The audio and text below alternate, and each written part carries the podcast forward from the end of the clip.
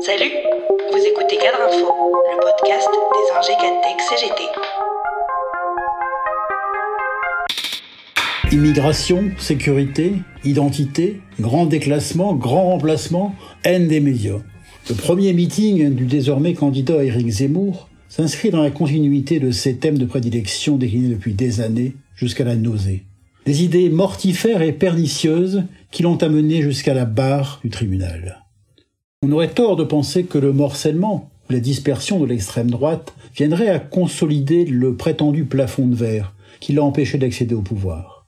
En effet, son arc politique s'étend aujourd'hui de Marine Le Pen, à la droite la plus rance des républicains, qui pour conquérir les suffrages de sa primaire s'est livré à une course à l'échalote sur des thèmes qui ne sont pas en rappeler le profond humanisme d'un Jacques Chirac, du bruit et des odeurs, Nicolas Sarkozy, de la racaille et du Karcher.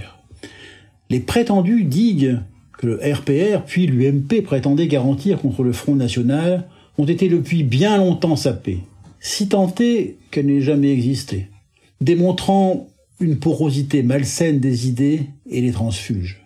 Ainsi, l'ex numéro 2 de LR et soutien d'Éric Ciotti, Guillaume Pelletier, a écrit sur Twitter, juste après la fin du meeting, comment rester insensible au discours pour la France d'Éric Zemmour? Qui peut croire qu'une Valérie Pécresse n'aura pas de dégage politique à donner à ses 40% de votants pour Ciotti? Voilà des années qu'on évoquait la lepénisation des esprits. Mais voilà que l'on caractérise désormais l'extrême droitisation de la société. Toute la société? Serait sans doute vite aller en besogne. La maladie touche avant tout la vie politique. Car les questions qui taraudent la population sont d'abord sociales, et les thématiques agitées par ces responsables politiques sont déconnectées des premières préoccupations des gens. Et plutôt que répondre aux exigences salariales, à la baisse du pouvoir d'achat, aux besoins de services publics, ces responsables politiques banalisent le pire. Voilà qui nous promet une campagne que certains prédisent déjà violente. Elle a commencé avec l'agression dont ont été victimes les militants antiracistes qui sont allés manifester à Villepinte, ainsi que les journalistes brutalisés par les scribes de Zemmour.